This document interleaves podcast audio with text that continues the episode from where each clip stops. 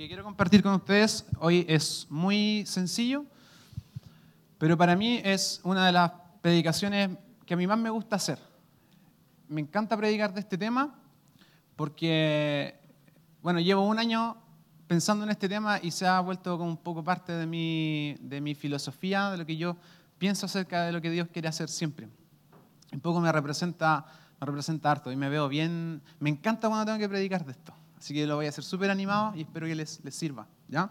Eh, ustedes saben que venimos a la iglesia de la Viña. Y la iglesia de la Viña tiene un, para atrás un, un largo caminar. Y en su inicio y, y, y, en su teología, los que están haciendo escuela de reino o que están conociendo la Viña en su, desde su fundación, se, baja, se basa en la teología del reino, lo que nosotros creemos. Por eso hacemos una escuela de reino y todo lo que nosotros hacemos y pensamos y toda la filosofía de John Wimber el fundador de la, de la iglesia Viña, en California, por ahí por los 70, toda esa teología está basada en la teología del reino. ¿Ya?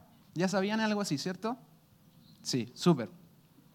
Eh, Jesús vino, en resumen, no, no, voy a hacerle una clase de eso porque tampoco estoy preparado para eso, pero en resumen, cuando el hombre pecó, le entregó eh, a Satanás la autoridad de gobernar la tierra.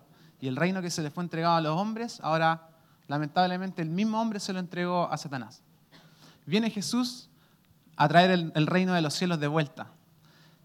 Y en su muerte vence la cruz y nosotros pasamos, y quienes aceptan ese regalo del perdón de nuestros pecados, pasan a un nuevo reino. Eso ya lo sabían, ¿cierto? Y nosotros estamos esperando el reino venidero y viviendo el reino que todavía no ocurre como si ocurriese. Y hay cosas que están ocurriendo en el reino de Dios hay cosas que aún no pasan, pero estamos expectantes a que pasen. Ya estamos reinando con Jesús y cuando Él vuelva esto se va a consumar.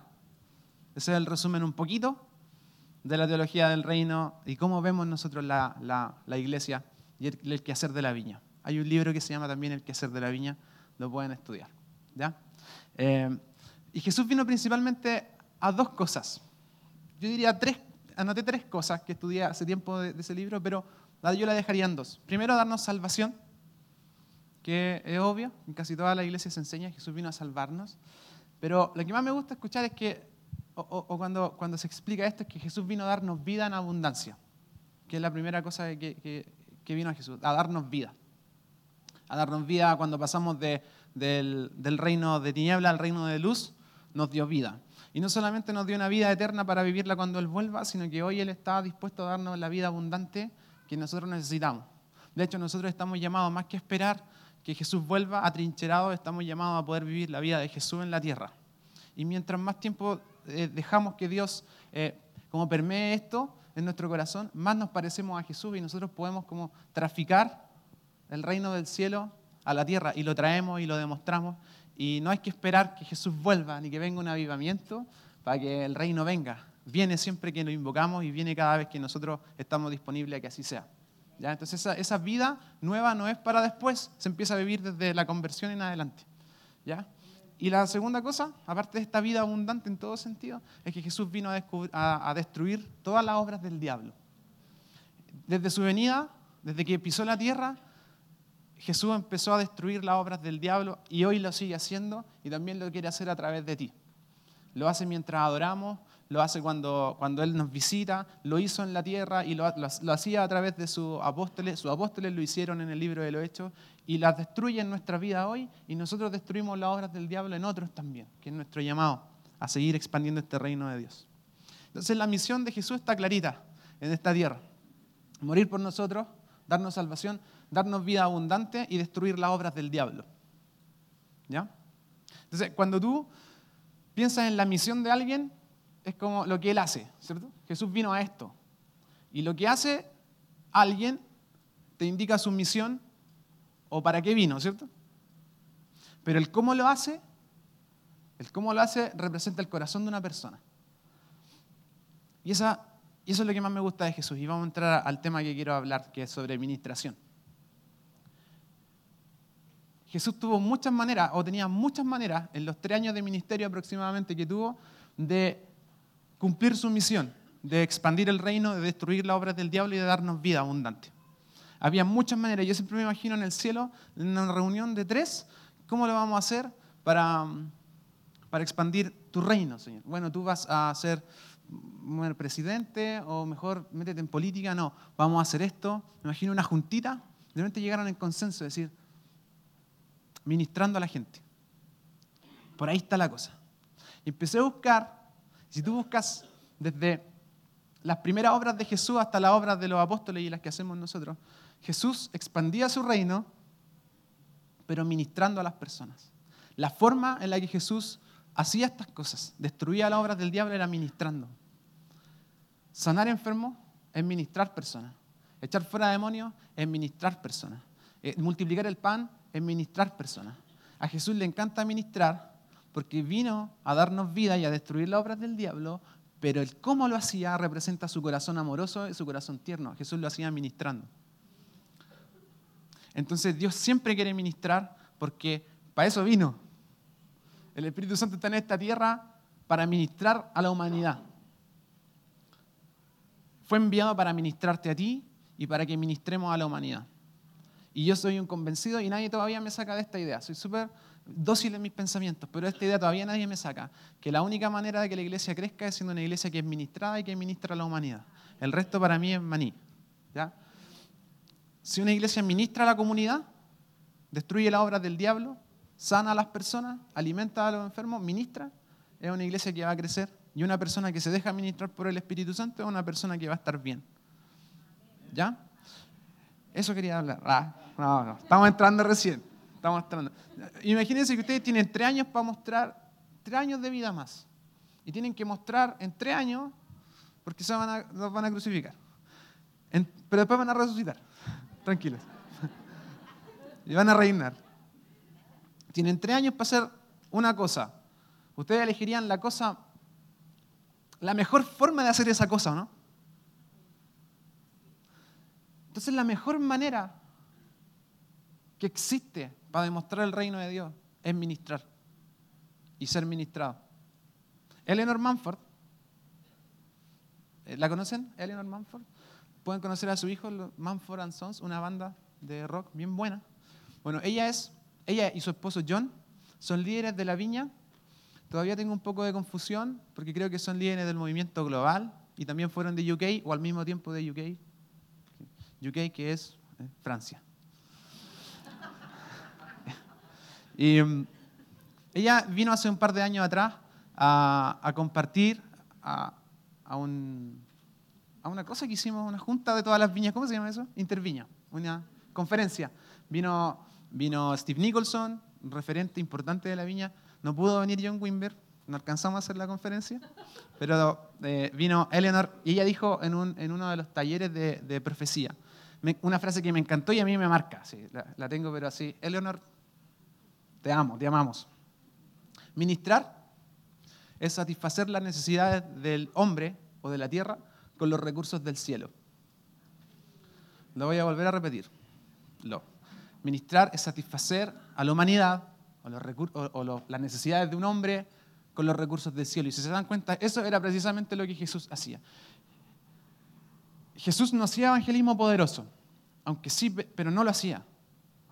Evangelismo poderoso es un título que se le puso, un título encima gringo, que es como Power Evangel algo, que, no, que al final es demostrar el reino de Dios con poder. Pero Jesús no se juntaba eh, todos los martes y jueves a las 7 de la tarde conmigo, para que vengan a hacer evangelismo. Jesús tenía otra manera de operar. Jesús no, se juntaba a dar pan, no se juntaba ya chiquillos, Jesús fluía en el Espíritu y ministraba según la necesidad de las personas. Entonces, si una persona necesitaba liberación, Jesús la liberaba, porque la necesidad de la persona era ser liberado. Entonces Jesús no decía como, oh, es un demonio, chuta, como es un demonio, yo ahora estoy repartiendo café, entonces no, está fuera, está fuera de contexto. Para la otra, y mira, los miércoles echamos fuera demonios en la oficina con Marillo, en la oficina de arriba. El miércoles sí. ¿Te cachai? ¿Jesús hubiese hecho así su ministerio? Fome. Porque de acuerdo a la necesidad, Jesús fluía y ministraba a las personas. Entonces, si una mujer necesitaba dignidad, que seguramente estaba desnuda o siendo casi apiedrada, vulnerada en sus derechos, Jesús no se pone a hablar en lengua ni le hace tirar la pierna. detiene al mundo y le da dignidad porque esa mujer necesitaba en ese momento dignidad, no sanidad física. ¿Cierto? Y cuando hay pan o no hay pan, en realidad cuando no hay pan y faltan peces, lo que hace Jesús dice, repártanlo, lo multiplicamos. Porque a cada necesidad Jesús le tiene una, una suplicización. Una solución. Tengo que ensayar esa palabra.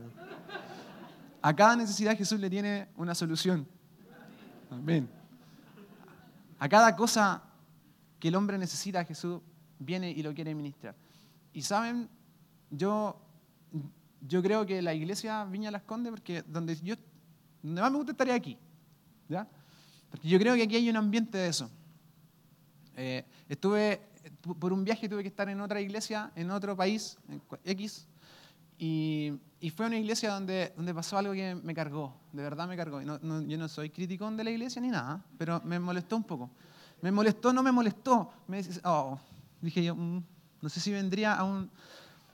Terminó la reunión y dijeron, bueno, vamos a orar, aquí no va a pasar absolutamente nada. Oh, la expectativa de que el Señor venga totalmente cerrada. No va a pasar No te preocupes, vamos a orar, no va a pasar nada. Y totalmente lo contrario a lo que yo quiero que pase cuando voy a una iglesia. Mi deseo es que cuando alguien entre por esa puerta sea administrado por el Espíritu Santo. Apenas siente la adoración, que sienta administración, que el de la cámara se baje y lo pueda ministrar, que tú puedas pararte y empezar a fluir en el Espíritu para la iglesia y que alguien que viene como dándole la última oportunidad a Dios encuentre aquí lo que está buscando. Y no encuentre acá comodidad, que para eso están los cines, los teatros. Llegar sentadito, escuchar tiempo al patio de comida y para la casa. Miren, más entretenido, yo prefiero los domingos jugar a la pelota que meterme en un lugar, escuchar 20 minutos y que no pase nada. No estoy diciendo que siempre el Espíritu Santo va a dejar la escoba, pero es el corazón que tenemos que tener disponible para que el Señor venga y, y, nos haga bolsa si es necesario o no haga nada si no quiere. Pero que las cosas no ocurran porque estamos cerrados a que ocurran. Entonces a Jesús le encanta ministrar, porque más encima le gusta, a Jesús le encanta ministrarte, porque a eso vino y eso revela su carácter. Acuérdate, lo que una persona hace determina su misión en la vida, pero cómo lo hace determina su corazón. Y el reino de Dios se expandió ministrando, amando, sanando, enfocado en la necesidad de las personas, porque le encanta ministrar a Jesús. Bueno, ¿por qué a veces no recibimos ministración? Ahora vamos a entrar en tierra un poquito más derecha. ¿Por qué no sabemos que Dios nos quiere ministrar? Es lo primero. Porque creemos que el Señor se aburrió de nosotros. Entonces yo siempre vengo por esa puerta con la misma tontera. Entonces, ¿por qué el Señor va a querer venir de nuevo donde mí si siempre hago lo mismo? Y una vez más estoy aquí, cansado, una vez más estoy acá. ¿No se aburrirá el Señor? ¿Te pasa? A mí a veces me pasa, como, hoy Señor, vengo de nuevo con esta cuestión, de nuevo con la misma, el mismo achaque. Y uno piensa que el Señor ya no quiere nada más, o que es como nosotros y se cansa de, sanarnos pero Él no se cansa de ministrarnos. No se cansa de ministrarnos. él está aquí para eso.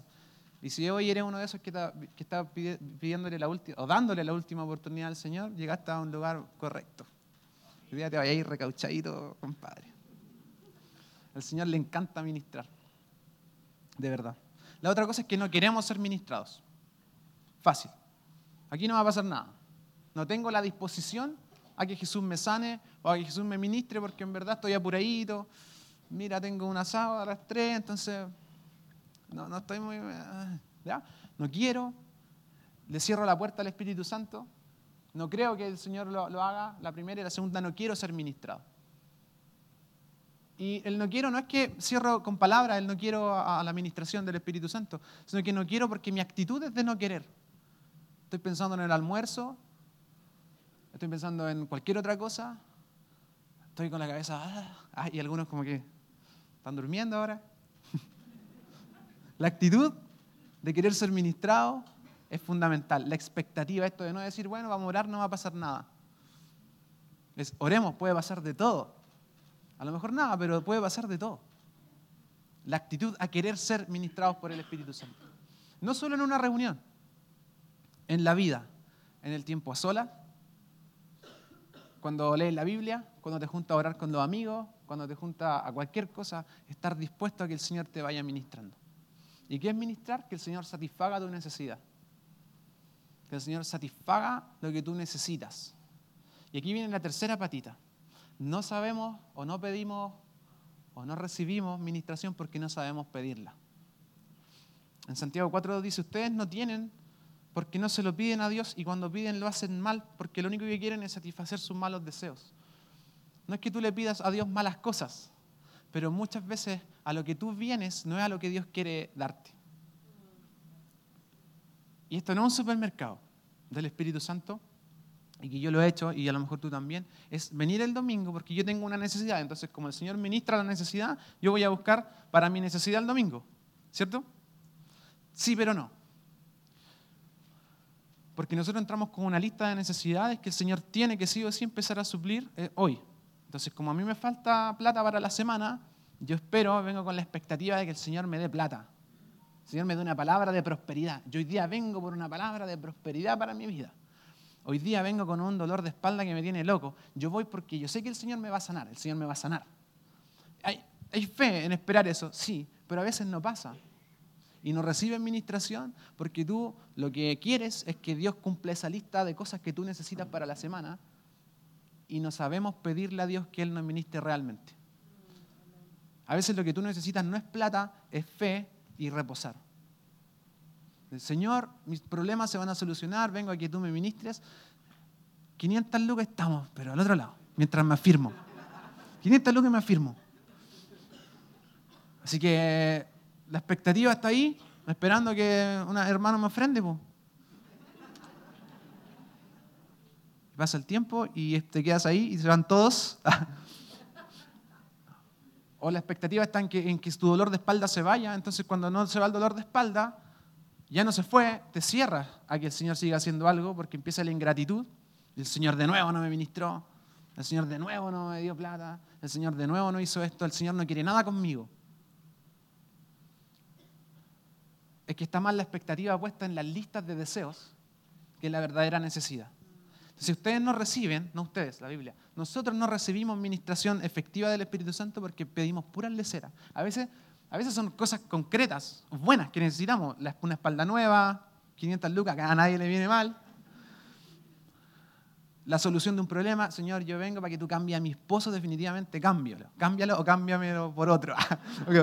cámbialo cámbialo, y el Señor no lo cambia, y no lo cambia, y no lo cambia, y el Señor no está satisfaciéndome. Pero amigo, no es un supermercado. El Espíritu Santo intercede por nosotros, dice la Biblia, con gemidos indecibles. Eso está en, en, en Romanos 8:36. Dice, además el Espíritu nos ayuda en nuestra debilidad. Por ejemplo, nosotros no sabemos qué quiere Dios que le pidamos. En oración, pero el Espíritu Santo ora por nosotros con gemidos que no pueden expresarse con palabras. Cuando tú te conectas con el Espíritu Santo y dejas la lista al lado de necesidades de administración, empieza el Señor a fluir. Entonces hoy yo te quiero invitar a dejar la lista de lado, aunque sí hay necesidades como las que tengas, las vamos a dejar ahí si venimos todos medios quebrados el domingo a veces. Pero hoy deja que fluya lo que Dios tiene para ti, que esa es la mejor cosa un día por algunas actividades que tuve que hacer el año antepasado, empecé, me empezaron a doler mis muñecas, mucho. Tenía un tirón como de la muñeca, el codo y el hombro. Entonces, ¿ustedes han googleado sus síntomas a veces? Me salió cáncer a la mano a mí. Y asustado. Cáncer al túnel carpiano. Entonces yo tengo un amigo kinesiólogo que a veces me dice, oye, cuando estés mal por cualquier cosa, ven a, ven a verme, para cualquier cosita a la consulta. Entonces fui a la consulta y yo juraba que tenía el síndrome del túnel carpiano, tendinitis. ¿Está bien? ah, sí. Tendinitis, sí sé. Se pusieron tensos. Me río, no me río. No ríense, lo hice a propósito. Le dije, amigo, ¿sabéis qué? Vengo con una tendinitis horrible eh, y ya sé todo lo que tenéis que hacer. Entonces, en verdad, ya sé que tengo que dejar de andar en bici, de hacer esto. Me queda mirando y me dice, a ver, toma este, este peso. Y toma un peso y me dice, no, no, no, a ver, toma ahora, haz este gesto, haz este gesto. Y me hizo un examen de rutina, digamos, inicial. No, tenéis tendinitis. No tenéis tendinitis. Me equivoqué. no tenéis túnel carpiano, tú no sabís nada de esto, loco. Deja de googlear, se para atrás mío, y yo así, oh, y yo, cacha, pasándome el rollo, voy a tener que descansar porque en Google salía que este cáncer a la mano no se, me van a tener que cortar acá. todo, el, trauma, así como viviendo antes de un duelo de mi, de mi pobre mano izquierda. Viene este loco, se para detrás mío y dice, a ver, relájate. Como que me crecí como 5 centímetros de, una pura, de un puro arreglo y, y desde los 3 minutos no me dolía nada mi brazo izquierdo. Entonces me dijo, tu problema es postural. Tú aquí el nervio sinudal, lo tenías, malo y te estabas chocando un cable. Y eso hizo que, al final eran puras cuestiones tensionales. Entonces, deja de googlear tu administración, tú. Entonces, yo vengo acá, no porque el Señor me tiene que liberar hoy día de la espalda, porque esa es la cuestión que yo necesito. El Señor me tiene que dar plata esta semana. Si no, y más encima voy a estar mal porque voy a estar dos meses con este cáncer a la mano, espiritual, si no pasa nada. Pero dejar que el que sabe lo haga es ser ministrado realmente. ¿Cachai, no? Entonces mi amigo, claro, me dejó fileteado. Tres minutos. Y todo mi, mi, mi, funeral que había hecho yo, que hice ya el para enfermarme. Dije, oh hermano, y ahora si puedo hacer todo, sí. Ve, me dijo, hijo, ve. El Rodrigo Aguayo, no sé si lo conocen, fue un tiempo acá. Es muy simpático el Rodrigo Aguayo. Bueno, eso. Eso pasa cuando nosotros no dejamos que el Espíritu Santo nos ministre. Una cosa es que Él quiera satisfacer tu necesidad, que lo quiere hacer, y otra cosa es dejar la lista de lado y dejar que el Espíritu interceda por nosotros y que nos dé lo que necesitamos. ¿E-, ¿Están dispuestos a eso? O sea, si tú viniste a darle la última oportunidad a Dios, cuidado. Cuidado con eso. Porque tú no eres el Señor del Señor. Y yo sé que viniste a ser ministrado, pero cuidado. Porque la única manera de recibir ministración es en humildad, ante lo que Él dice, porque Él es el que sabe hay una ley que yo creo que es para la administración, que es la ley del, del balancín. No puede haber uno arriba, yo trabajo en un balancín. El Señor está arriba y nosotros postrados recibiendo lo que Él dice y decidiendo según lo que Él dice de nosotros. Y recibiendo lo que Él dice y la sanidad que Él dice que es la que es la que yo voy a recibir. Aunque me siga doliendo la espalda, aunque siga necesitando la plata, lo que tú dices que necesito, eso es lo que yo necesito y eso es lo que estoy dispuesto a recibir. Entonces se empiezan a soltar y se empiezan a, aflojar esas, esas tendencias de controlarlo todo, de darle la última oportunidad al Señor. La cosa no funciona así. ¿Cachai? Porque Él no es, tú no eres su Señor. Y cuando nosotros glorificamos a Jesús, lo dejamos arriba y nos quedamos abajo, decimos, ven, Señor, ven. Yo te quiero invitar a dejar que fluya lo que Dios tiene para ti. Yo sé que Dios va a satisfacer tu necesidad porque a Él le encanta hacerlo. Tu espalda, tus 500 lucas, estoy dando un ejemplo, ¿ya? Tu espalda, tu plata, tus deseos, el Señor los quiere satisfacer a su manera, a su tiempo, pero no dejes que tu lista de deseos se robe lo que Dios realmente quiere hacer contigo. Recibe la administración real, la que viene pura. Entonces viene el Señor y tú estás con tu túnel carpiano y el Señor te arregla el cuello. Dices, ¿por qué me estás arreglando? Ahí por eso me estás arreglando. Yo sé lo que te pasa. Y el Espíritu Santo te dice, yo sé lo que te pasa. Y yo, aunque no sepas orar, si te conectas conmigo, yo voy a ir. Incluso no te vayas a dar ni cuenta de lo que estoy haciendo en ti. ¿Les gustaría eso? A mí también. Entonces, ¿qué pasa? No? Quédense ahí. Extiendan sus manos. Y hay una canción. Hoy día estoy muy viña porque hablé de Eleanor Manford, de John Manford y de John Wimber. John Wimber, ustedes saben que era compositor. Ahora lo saben. Fue compositor.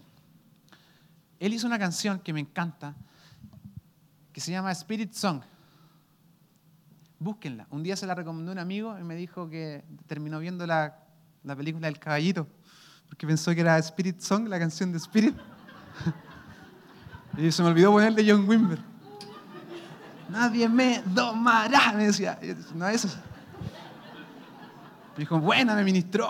Dije, puta hermano, me siento un potro. Dije, puta, todo de nuevo. Todo de nuevo, mira. Spirit Song, John Wimber. Y esa canción me encanta, ¿saben por qué? Porque yo creo que refleja el corazón de la viña entre los 70, los 80 y mediados de los 90.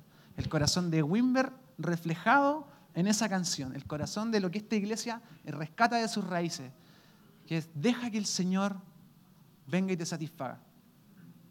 Y la invitación que quiero hacer, la, van a tocar los chicos y, quiero que la escuches mientras John te ministre, mientras el Espíritu Santo te ministre. Abras tu corazón y tus manitos. También John Wimber decía que cuando abrimos las manitos, el corazón también se abre. Y deja la lista de lado, la lista que traes. Las sugerencias de ministración, dejémoslas de lado, ábrete y como dice la canción, o deja aquel. Así se llama el título de la predicación, o deja aquel. ¿Ya? Entonces, abre tus manos y deja aquel, que el que sabe te dé lo que tú necesitas. Y puede pasar de todo, de todo. Padre, abandonamos toda sugerencia a lo que necesitamos. Aquí estamos, Señor. Te ponemos como el Señor de nuestra vida, el que sabe lo que necesitamos, y aquí estamos, Señor. Aquí estamos. Escuchen esta canción y sean ministrados. Y el que quiera pasar adelante mientras después empezamos a ministrar, ¿ya?